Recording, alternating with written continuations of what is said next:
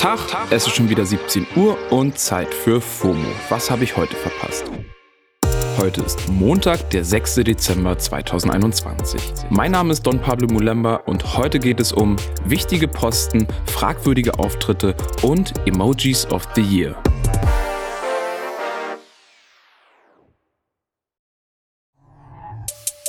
Leute, es ist Nikolaus und um das Ganze hier heute mal mit den Twitter-Worten von bald SPD-Generalsekretär Kevin Kühnert einzuleiten, Nikolaus ist, wenn Wünsche erfüllt werden. Ihr wolltet ihn, ihr kriegt ihn. Gesundheitsminister Karl Lauterbach.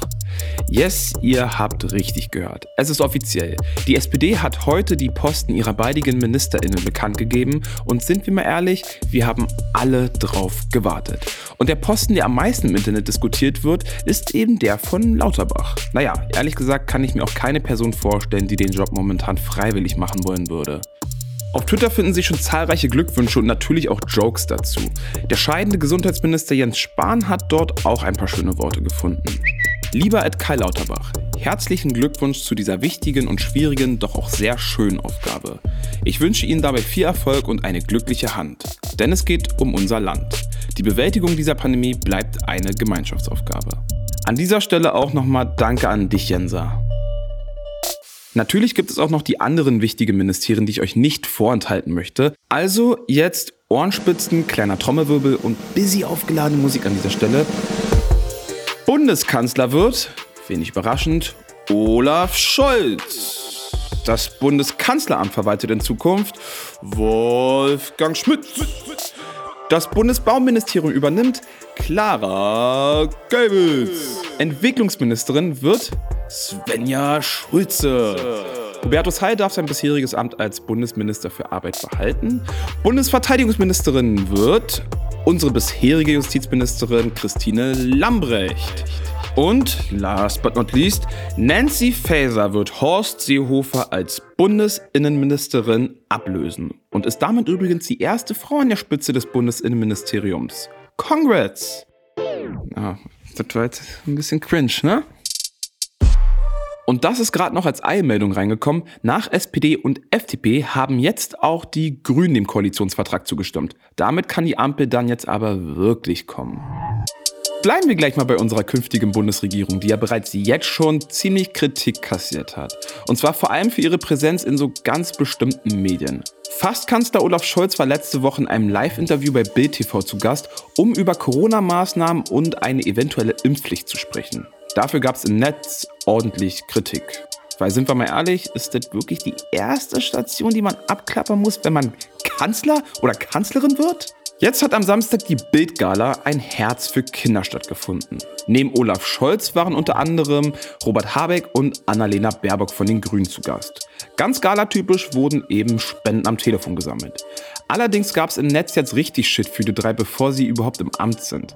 Eine Sache finden viele auf Twitter besonders weird, dass Annalena Baerbock dort auftaucht, obwohl die Bild noch während des Wahlkampfes eine ziemlich fiese, fiese Kampagne gegen sie gefahren hat und sie der Bild damals auch kein Interview gegeben hat. Wie hat man früher auf Facebook gesagt, ähm, ist kompliziert. Natürlich ist auch am Samstag ein Foto entstanden, was gerade ziemlich die Runde macht. Auf dem Bild zu sehen sind Baerbock, Habeck, Scholz und Axel Springer-Chef Matthias Döpfner. Naja, und das Foto mit Döpfner ist vor allem so brisant, weil ja gerade erst am Wochenende eine Bildschlagzeile heftig diskutiert wurde. Nochmal als kurzes Recap. Die Bild hat getitelt No Joke. Expertentrio schenkt uns Frust zum Fest. Die Lockdown-Macher und hat drei WissenschaftlerInnen, die die neue Regierung in Sachen Covid-19 beraten, mit einem Foto auf die Titelseite gesetzt. Ähm, ja, Hashtag halt die Fressbild war kurz danach mal wieder in den Twitter-Trends. Virologe Christian Drosten zum Beispiel hat sich dann auf Twitter gewünscht, dass die Politik sich zu dieser Darstellung positionieren und das richtigstellen sollte, um die betroffenen WissenschaftlerInnen eben zu schützen. Also statt Rückendeckung für die Forscherinnen, die sich seit zwei Jahren den Mund fusselig reden und jetzt an den Pranger gestellt werden, gibt es Gala-Fotos. Mpf. Weiß ich jetzt auch nicht, was ich dazu sagen soll. Ist halt leider nicht so wie beim Texten auf WhatsApp oder Insta. Wenn einem da nichts mehr einfällt, kann man ein Gespräch für alle Beteiligten einfach mit einem Emoji abmoderieren und gut ist. Auf unicode.org könnt ihr jetzt nachsehen, welches Emoji es zum Emoji of the Year geschafft hat.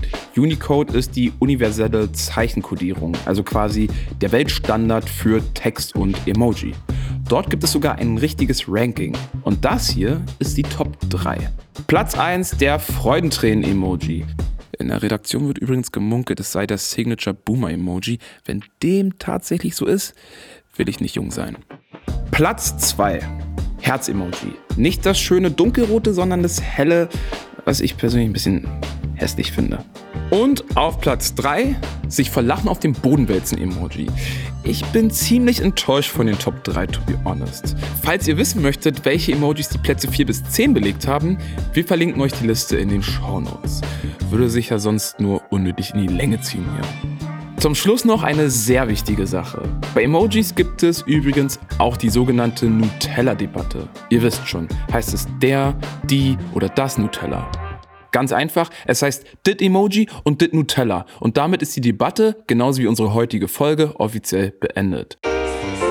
Das war's für heute mit FOMO. Danke fürs Reinhören und wir hören uns morgen wieder hier auf Spotify. Ab sofort könnt ihr uns übrigens Feedback und Vorschläge per E-Mail schicken an fomo at spotify.de. FOMO ist eine Produktion von Spotify Studios in Zusammenarbeit mit ACB Stories. Folgt uns und lasst euch nicht ärgern.